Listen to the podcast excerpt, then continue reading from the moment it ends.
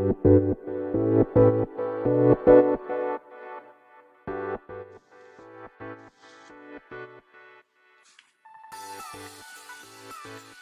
い、始まりました。本を読んでは独り言ラジオ。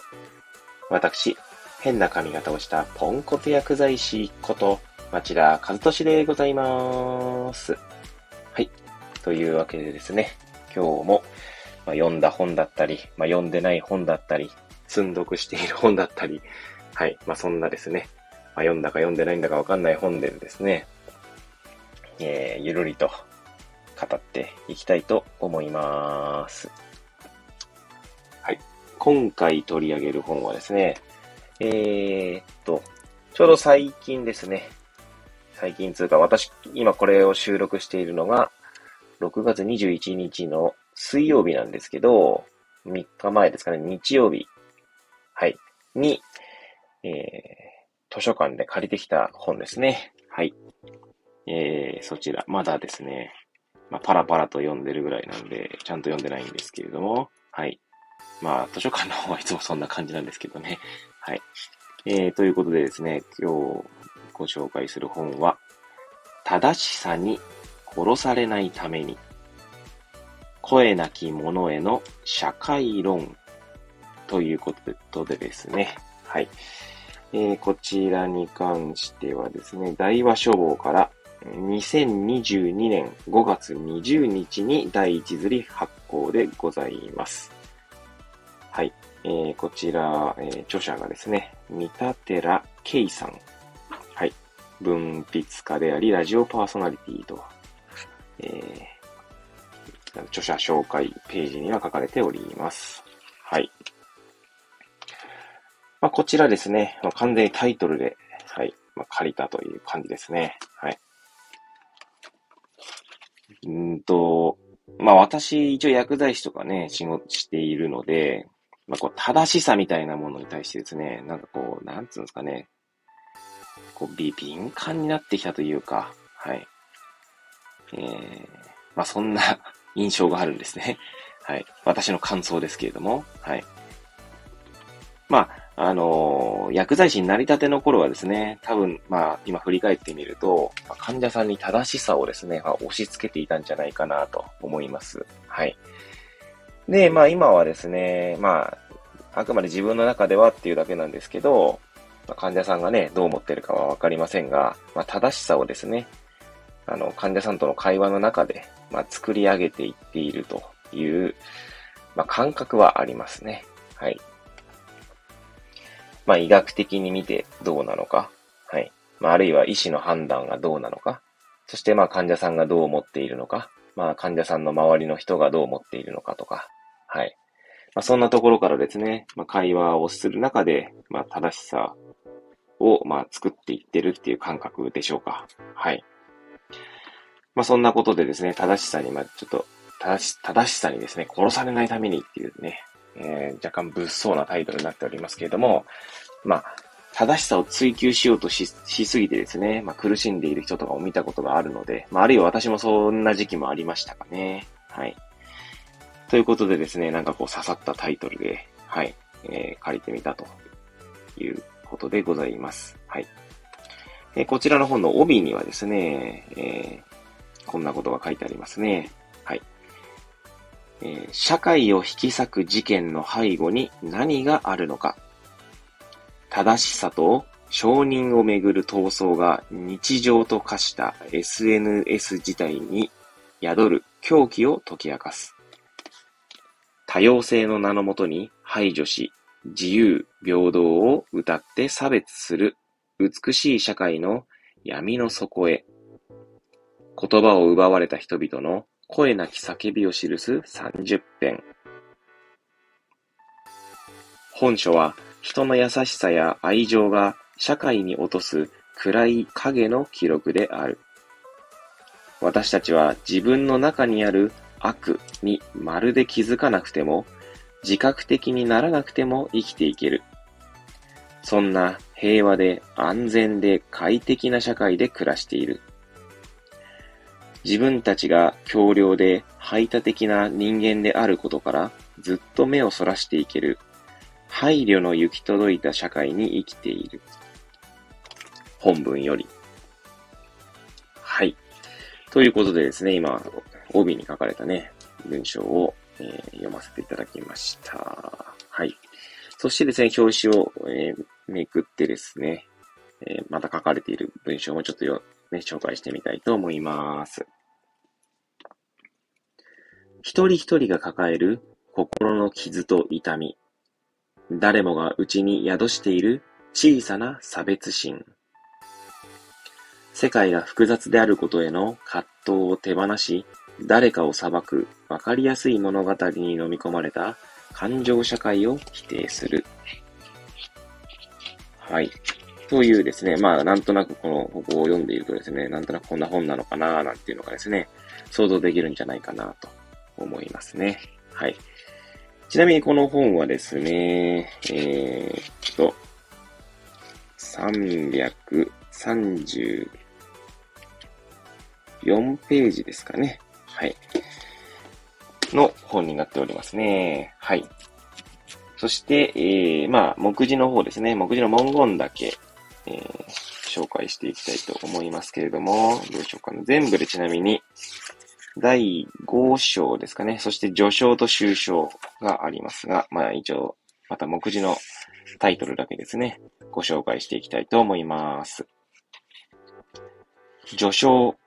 私はごく普通の白人男性で、現在28歳だ。第1章、正しい世界。一応、込み出しのタイトルもサクサクと読んでいきますかね。はい。1、文明の衝突。2、アルティメットフェアネス。3、人権のミサイル。4、両面性テストの時代。5、共鳴するラディカリズム。6、リベラリズムの奇形的進化。第2章、差別と生きる私たち。1、キャンセルカルチャー。2、えー、これ、すいません、私読み方がわかんないんですけど、なんだこれ。NIMBY、ニムビーとでも読むんですかね。ちょっと読んでみちゃう。102ページなんですけど。ニンビーって読むんですね。ちなみにニンビーは、はい。not in my backyard 私の裏庭には作らないでの略語であると。えー、大辞林では次のように書かれている。原子力発電所やゴミ焼却施設などの必要性は認めるが、居住地の近くに作られるのは困るという考えを表す言葉。なるほど。ニムビー、ニン、ニンビーって言うんですね。はい。すいません。はい。えー、脱線しましたけど、また再び、えー、目次の、えー、小項目とともにですね、紹介していきたいと思います。はい。3、排除アート。4、えー、これこのこの方名前忘れちゃった。植松。植松なんだっけ、この植松事件ですよね、確かね。えー、やべえ。これ、ひじりでしたっけ、この人の名前が。えー、はい、すいません。えー、わかりませんので、の置き土産ですね。はい。5、輝く星の物語。6、闘争と融和。第3章、自由と道徳の神話。1、ルッキズム。2、マッチングアプリに絶望する男。3、健やかで不自由な世界。4、自由のない国。5、置き去り死。6、死神のルーレット。第4章、平等なき社会。1、親ガチャ。2、子育て支援をめぐる分断。3、能力主義。4、低賃金カルテル。5、キラキラと輝く私の人生のために。6、平等の克服。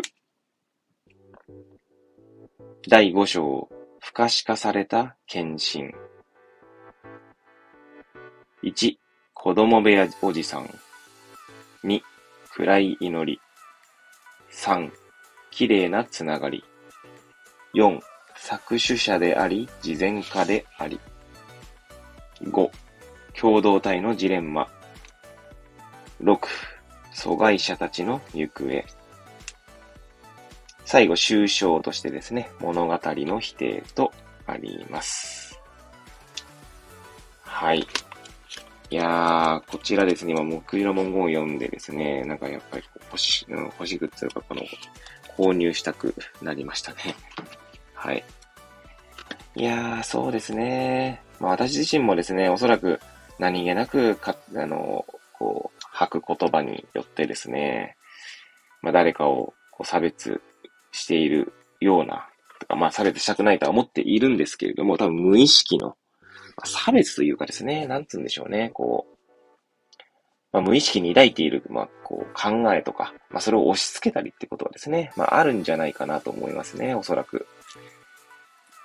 ですし、まあ、今回のね、目次の文言で見たような、えー、文言っていうのはですね、まあ、いろいろとこの文言を読むだけでですね、考えさせられるような、はい、えー、文言たちだったなと思いますね。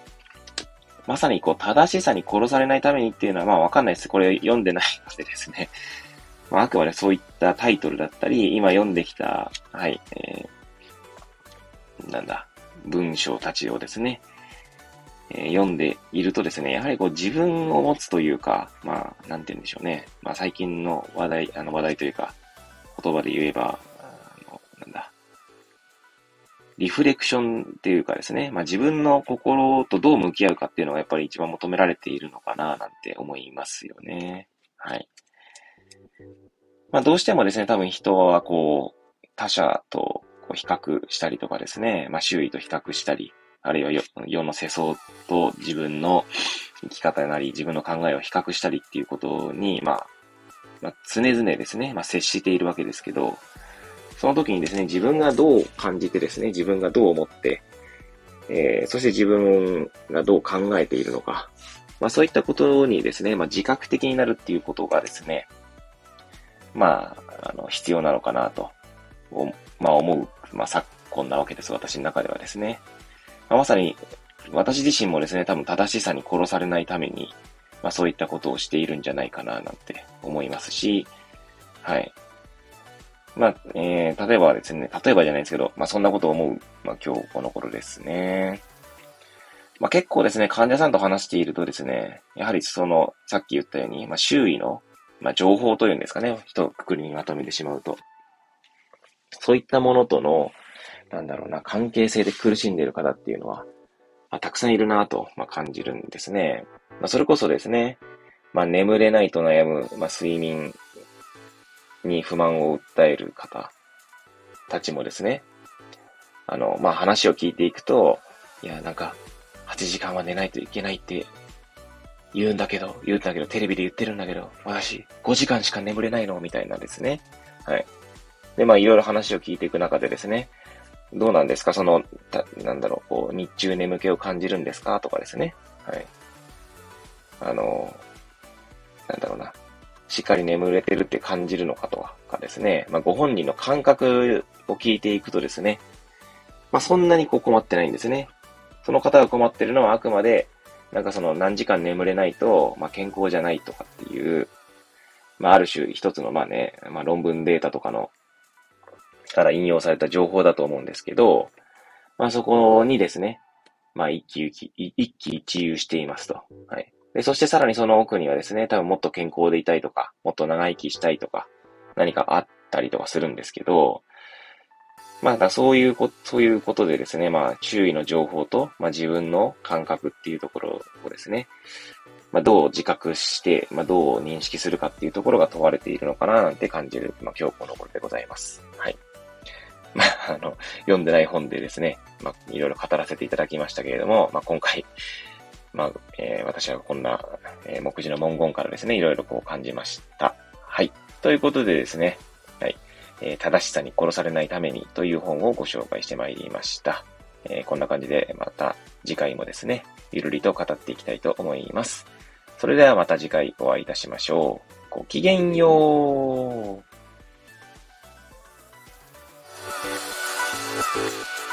You.